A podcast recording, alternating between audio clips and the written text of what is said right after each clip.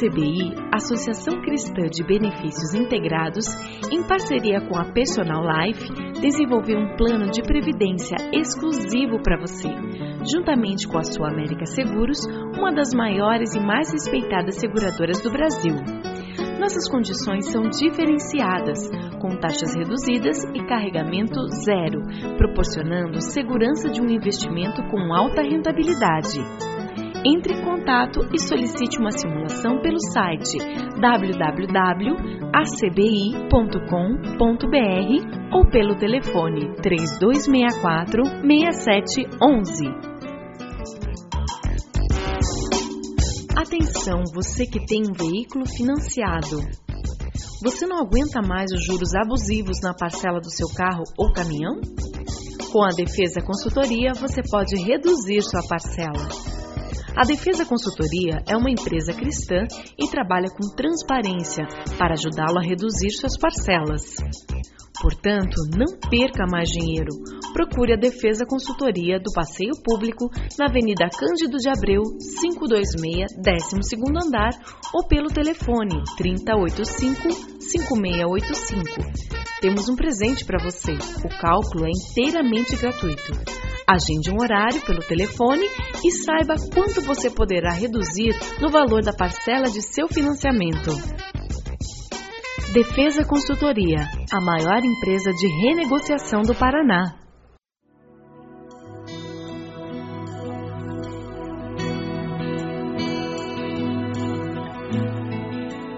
Começa agora mais um Sementes do Amor de Deus, um programa da Igreja Batista do Bacaxeri, em Curitiba. Eu queria que nós estivéssemos falando sobre um tema que é essencial para a vida familiar: perdão na família. Quem aqui já não teve que perdoar a esposa, o esposo? Que filho que não teve que perdoar os pais? Que pais que não tiveram que perdoar os filhos? E nós vamos estudar a, a história da vida de uma família na Bíblia que teve muitas encrencas e muita necessidade de perdão. Abra sua Bíblia lá em Gênesis 42. É a história de José, seus irmãos. Vamos lá, Gênesis 42, 1, 23. Deixa eu localizar para você que chegou a Cristo já na fase adulta, não teve aquelas historinhas na escola dominical. Que pena que você perdeu isso. O que, que aconteceu? Nós temos a linha dos patriarcas, Jacó. Ele tem quantos filhos? Doze. Ele era terrível para ter filho. Também é uma quantidade de mulher que ele tinha, né? E tinham dois filhos que eram prediletos. Quem eram os prediletos? José e Benjamim, que na realidade eram os filhos da mulher amada. E José, ele era muito humilde, né? Super soberbo, metido a besta mesmo, mas o pai dava roupa nova para ele e não dava roupa nova para ninguém, né? Então, eh, os irmãos tinham uma dificuldade tremenda com José porque ele, ele era o preferido do papai. Uma das piores coisas na família é quando você tem filho predileto. Ter afinidade com um filho ou uma filha é natural, é humano. E todos nós vamos ter mais afinidade. É muito comum isso, principalmente quando existem vários filhos. Agora, fazer diferença entre um filho e outro, isso é doença, você precisa de tratamento. Precisa procurar ajuda, porque você não pode fazer isso, você está prejudicando seus filhos. E, e o pai de José fez isso. O que, que aconteceu? Os irmãos de José tomaram algumas providências. O que, é que os irmãos de José fizeram para acabar com o problema familiar? Venderam José como escravo. Vendeu como escravo e daí o que aconteceu? Ele vai para onde? Para o Egito. E ali no Egito ele é vendido para quem?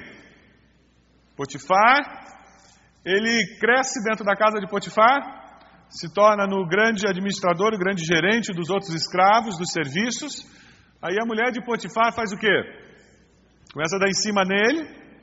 E o que, que ele faz? Ele diz, afinal de contas, né, a carne é fraca. Foi isso que ele disse? Ele foge. Eu acho fantástico isso. Eu, uma das coisas que eu mais admiro em José, ele é homem o suficiente para fugir da tentação. Tem que ser muito macho para fazer isso. Cair na tentação, qualquer um cai. Mas fugir da tentação, tem que ser muito homem. E daí o que acontece? Ele é o que?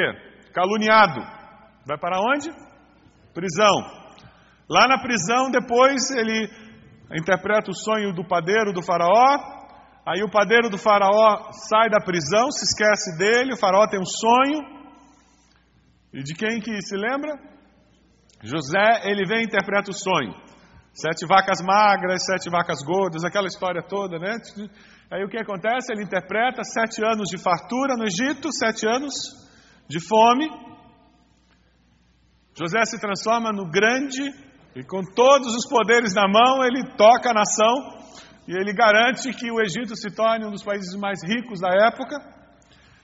O faraó se torna dono de tudo que existe e ele é a cabeça da coisa. Gênesis 42, vamos lá, versículo 1.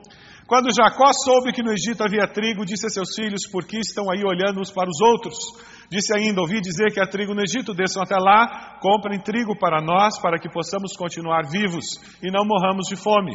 Assim, dez dos irmãos de José desceram ao Egito para comprar trigo. Jacó não deixou que Benjamim, irmão de José, fosse com eles, temendo que algum mal lhe acontecesse. Os filhos de Israel estavam entre outros que também foram comprar trigo por causa da fome na terra de Canaã. José era o governador do Egito, era ele que vendia trigo a todo o povo da terra. Por isso, quando os irmãos de José chegaram, curvaram-se diante dele, rosto em terra. José reconheceu seus irmãos logo que os viu, mas agiu como se não os conhecesse e lhes falou asperamente: De onde vocês vêm? Responderam eles, da terra de Canaã, para comprar comida. José reconheceu seus irmãos, mas eles não o reconheceram. Lembrou-se então dos sonhos que tivera a respeito deles e lhes disse: Vocês são espiões, vieram para ver onde a nossa terra está desprotegida. Eles responderam: Não, meu senhor, teus servos vieram comprar comida. Todos nós somos filhos do mesmo pai. Teus servos são homens honestos e não espiões. Mas José insistiu: Não, vocês vieram ver onde a nossa terra está desprotegida. E eles disseram: Teus servos eram doze irmãos, todos filhos do mesmo pai, na terra de Canaã. O caçula está agora em casa com o pai, e o outro já morreu. E José tornou a afirmar: É como lhes disse. Vocês são espiões, vocês são, serão postos à prova. Juro pela vida do Faraó que vocês não sairão daqui enquanto o seu irmão caçula não vier para cá. Mandem algum de vocês buscar o seu irmão, enquanto os demais aguardam presos. Assim ficará provado se suas palavras são verdadeiras ou não. Assim, juro pela vida do Faraó que ficará confirmado que vocês são espiões. E os deixou presos três dias. No terceiro dia, José lhes disse: Eu tenho temor de Deus Parece que Deus começou a trabalhar no coração de José, né?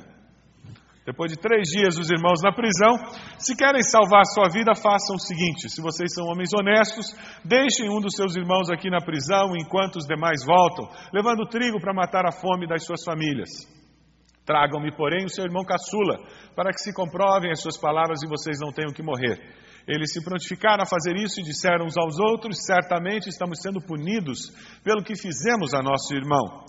Vimos como ele estava angustiado quando nos implorava por sua vida, lá quando venderam para a caravana do, dos egípcios. Mas não lhe demos ouvido, por isso nos sobreveio esta angústia. Rubem respondeu: Eu não lhes disse que não maltratasse o menino, mas vocês não quiseram me ouvir, agora teremos que prestar contas do seu sangue. Eles, porém, não sabiam que José podia compreendê-los, pois ele lhes falava por meio de um intérprete. Uma das coisas mais difíceis na vida é reconhecer o erro. É cair a ficha e dizer, é, errei. O próprio José, que recebe os irmãos e já os manda para a cadeia, três dias depois ele volta dizendo: Não, eu temo a Deus. Vamos acertar de outra maneira isso aqui. E ele começa um processo de correção, de restauração. Você tem dificuldade de reconhecer seus erros? Algumas pessoas têm mais, outras menos, mas o ser humano ele tenta sempre racionalizar, ele tenta sempre explicar e justificar e dizer que todo mundo faz e que agora todo mundo é assim. Eu já ouvi até uma pessoa dizer: "Ah, pastor, mas esse negócio de perdoar, isso é do tempo lá da Bíblia, né? Hoje em dia é diferente, né? Se a gente perdoa, vão destruir a gente. As pessoas vão nos explorar. E o ser humano tem muita dificuldade de reconhecer seu erro. O problema é que enquanto eu não reconheço meu erro, eu não vou poder me arrepender. Porque se eu não errei, eu vou me arrepender do quê? É por isso que muitos de nós carregamos um fardo de culpas do passado que nós nunca resolvemos. E é o problema dos irmãos de José.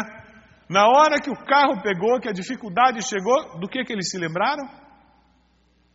A vida inteira que eles podiam lembrar. Podiam ter lembrado das festas que eles tinham em casa, podiam lembrar das situações gostosas que aconteceram na vida. Do que, que eles se lembraram? Do pecado deles. Estava lá, eles estavam carregando aquele fardo. Mas como eles não queriam reconhecer o erro, então eles não podiam se arrepender. Quem sabe você está carregando alguma culpa e porque você não reconhece o erro, você nunca vai poder se arrepender. E sem arrependimento não há perdão de pecados. Não tem como eu restaurar, não tem como eu me libertar. É interessante como crise tem a capacidade de trazer à tona sentimentos de culpa. Você já descobriu isso? Eu sou mandado embora, eu já começo, ah, será que isso está acontecendo por causa daquilo? ou por causa disso. E a gente começa a fuçar no baú, né? Vai lá no fundo da alma e começa a desencavetar umas coisas que já estavam lá enterradas há muito tempo. Até as coisas resolvidas a gente quer ressuscitar. A crise tem uma capacidade incrível de gerar culpa. Se isso está acontecendo comigo, eu devo ser culpado, eu devo ter feito alguma coisa. O triste é quando a gente começa a dizer, mas eu não mereço, eu não fiz nada. Quem que nunca fez nada? Se as coisas ruins acontecessem conosco porque a gente fez alguma coisa errada, a gente ia viver soterrado de coisa ruim. Mas a crise tem essa capacidade. E como é que eu lido com culpa? Abra lá sua Bíblia em Levítico 6. O pessoal no Antigo Testamento tinha um jeito bem simples. Levítico 6, do versículo 1 a 7. Levítico está lá no comecinho da Bíblia, né? Disse ainda o Senhor a Moisés: Se alguém pecar, cometendo um erro contra o Senhor, enganando o seu próximo no que diz respeito a algo que lhe foi confiado e deixado como penhor roubado, ou se lhe extorquir algo, ou se achar algum bem perdido e mentir a respeito disso, ou se jurar falsamente a respeito de qualquer coisa, cometendo pecado, quando assim pecar, tornando-se por isso culpado, terá que devolver o que roubou ou tomou mediante extorsão, ou o que lhe foi confiado, ou os bens perdidos que achou ou qualquer coisa sobre a qual tenha jurado falsamente. Fará restituição plena, acrescentará isso um quinto do valor e dará tudo ao proprietário no dia em que apresentar a sua oferta pela culpa. Quando você vê a história de Zaqueu, Zaqueu está se baseando nesse texto, e lembra, ele devolve quanto? Quatro vezes mais o que ele tinha roubado. Ele está indo muito além da lei. A lei dizia: você roubou tanto, acrescenta um quinto como juros, e faz a restituição. Isaqueu vai muito além. É isso que a nova vida faz com a gente. A gente vai além do que seria normal, do que seria aceito pela sociedade. Continuando lá, versículo 6. E por sua culpa, trará o sacerdote uma oferta dedicada ao Senhor, um carneiro do rebanho sem defeito e devidamente avaliado. Dessa forma, o sacerdote fará propiciação por ele perante o Senhor, e ele será perdoado de qualquer dessas coisas que fez e que o tornou culpado. Isso era no Velho Testamento, na lei eles tinham que levar o animal, eles tinham que oferecer e restaurar. Não existe perdão sem processo de restauração no meio. O verdadeiro perdão desencadeia um processo de restauração. E é o que esse texto no Velho Testamento já está nos dizendo. Vamos caminhar um pouquinho mais. Lá em Isaías, o profeta Isaías ele nos fala sobre isso, só que ele nos fala já apresentando a perspectiva do Novo Testamento de como vai ser feito o perdão, como que alguém alcançará o perdão. Por isso que nós não trazemos animais para serem sacrificados aqui. Isaías 53, a partir do versículo 3, Isaías 53. O profeta, 600 anos antes de Jesus nascer, ele nos fala sobre como vai ser resolvida essa questão da culpa diante de Deus. Ele foi desprezado e rejeitado pelos homens, um homem de dores, experimentado no sofrimento, como alguém de quem os homens escondem o rosto, foi desprezado e nós não o tínhamos em estima. Certamente ele tomou sobre si as nossas enfermidades e sobre si levou as nossas doenças, contudo nós o consideramos castigado por Deus, por Deus atingido e afligido, mas ele foi transpassado por causa das nossas transgressões, foi esmagado por causa de nossas iniquidades. O castigo que nos traz a paz estava sobre ele, pelas suas pisaduras, feridas fomos curados. Todos nós Tal qual ovelhas nos desviamos, cada um de nós se voltou para o seu próprio caminho, e o Senhor fez cair sobre ele a iniquidade de todos nós. Ele foi oprimido, afligido e contudo não abriu a boca. Como um cordeiro foi levado para o matadouro, como uma ovelha que diante de seus tosqueadores fica calada, ele não abriu a sua boca. Jesus foi entregue no lugar daquele cordeiro que tinha que ser trazido. Jesus foi entregue na cruz para que eu e você pudéssemos encontrar perdão através de uma simples oração que é verbalizada por um coração arrependido. Romanos 4, 25 nos diz: Ele foi entregue à morte por nossos pecados e ressuscitado para nossa justificação. Lá em Romanos 5, 6 a 8, de fato, no devido tempo, quando ainda éramos fracos, Cristo morreu pelos ímpios. Dificilmente haverá alguém que morra por um justo. Embora pelo homem bom, talvez alguém tenha coragem de morrer. Mas Deus demonstra seu amor por nós. Cristo morreu em nosso favor, quando ainda éramos pecadores. Qual é a culpa que vem à sua mente quando se fala em culpa, quando se fala na necessidade de perdão, de perdoar? Verdadeiras famílias são formadas por pessoas que perdoam e pedem perdão. Uma família cristã saudável é uma família perdoadora. É uma família que já descobriu a liberdade que existe do aceitar o pedido de perdão e liberar aquela pessoa. Não há como viver no lar de uma forma saudável sem aprender a dizer me perdoa. E sem com o coração aberto e se tornando vulnerável dizer eu te perdoo. Você está perdoado. Você está liberado. Você tem feito isso no seu lar? Ou você é daquelas pessoas que diz: "Ah, é, agora vem pedir perdão aí". Quero ver se você merece o perdão. E põe na manga. Aí daqui a dois meses, quando a pessoa erra, e vai errar, essa pessoa com quem você casou, lamento informar, ela vai errar de novo. Aí quando ela pisa no tomate, você diz: está vendo? Olha a lista. Lá há 27 anos e meio atrás, eu me lembro, você estava com blusa vermelha. E começa a descrição e vem a ladainha. Não há relacionamento que sobreviva a isso. É por isso que é tão importante nós aprendermos a perdoar e a pedir perdão. E é por isso que, na, como disciplina cristã, como parte da vida cristã, o perdoar não é opcional. Na oração do Pai Nosso, nós dizemos o quê? Perdoa os nossos pecados, ofensas, como nós é condicional e Deus colocou isso para ficar bem claro: não existe opção. E não espere o sentimento.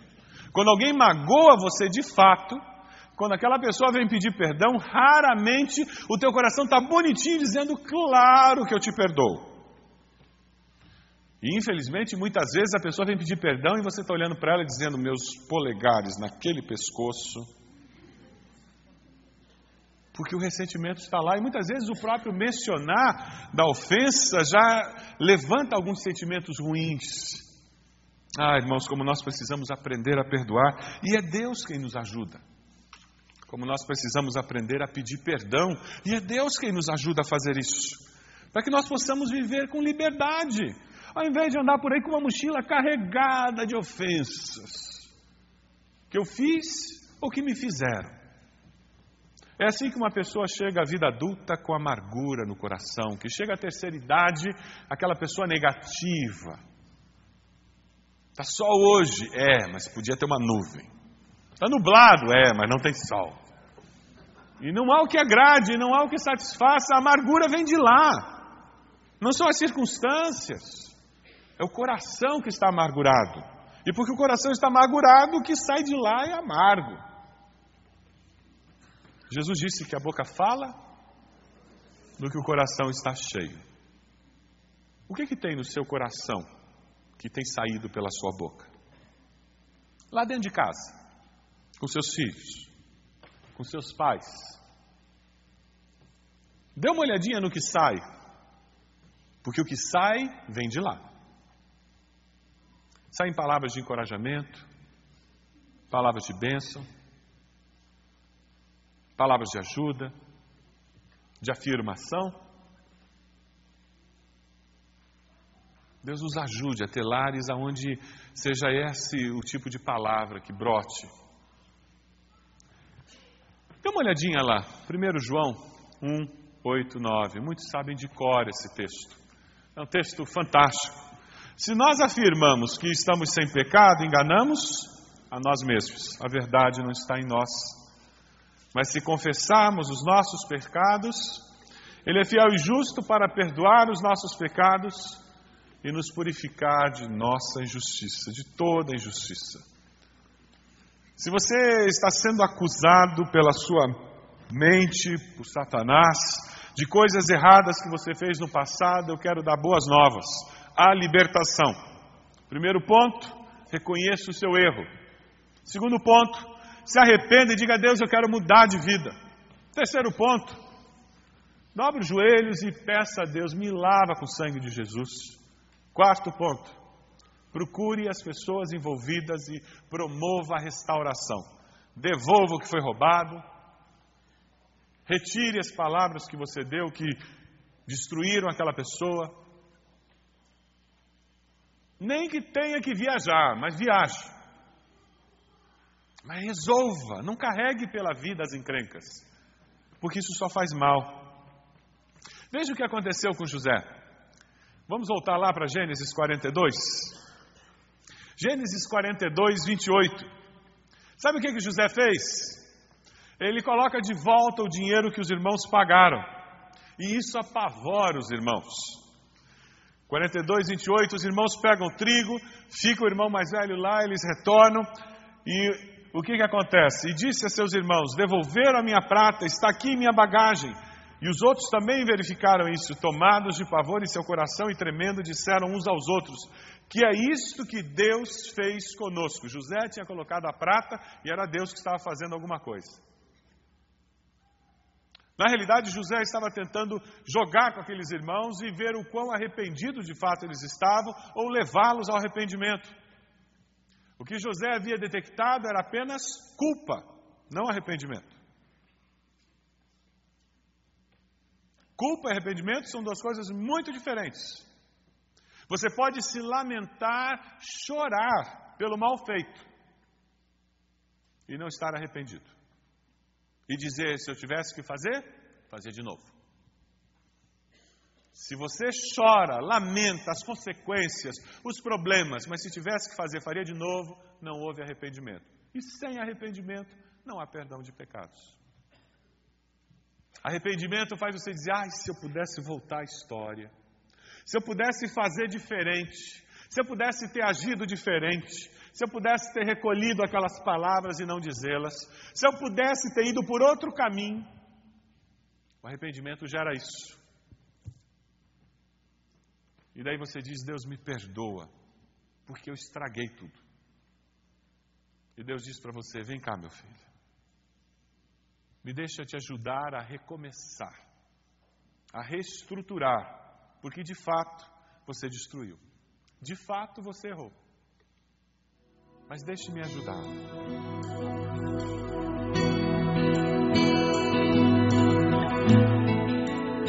Este foi mais um programa Sementes do Amor de Deus, com o pastor Roberto Silvado, da Igreja Batista do Bacaxeri. Se você deseja obter cópias dessa mensagem, ligue para 33630327 ou envie um e-mail para radio@ibb.org.br, informando a data da mensagem.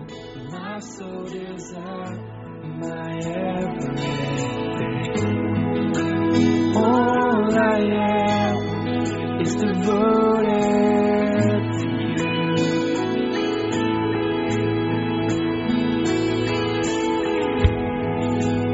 How could I fail to see you are the love that rescued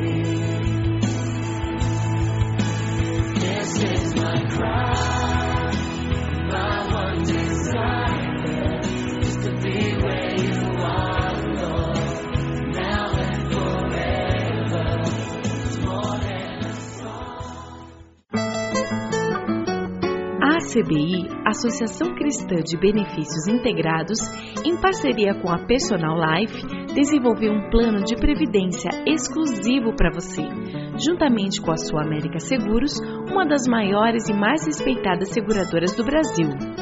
Nossas condições são diferenciadas, com taxas reduzidas e carregamento zero, proporcionando segurança de um investimento com alta rentabilidade.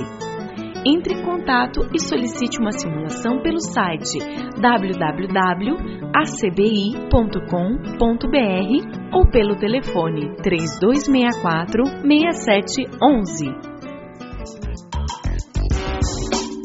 Atenção, você que tem um veículo financiado.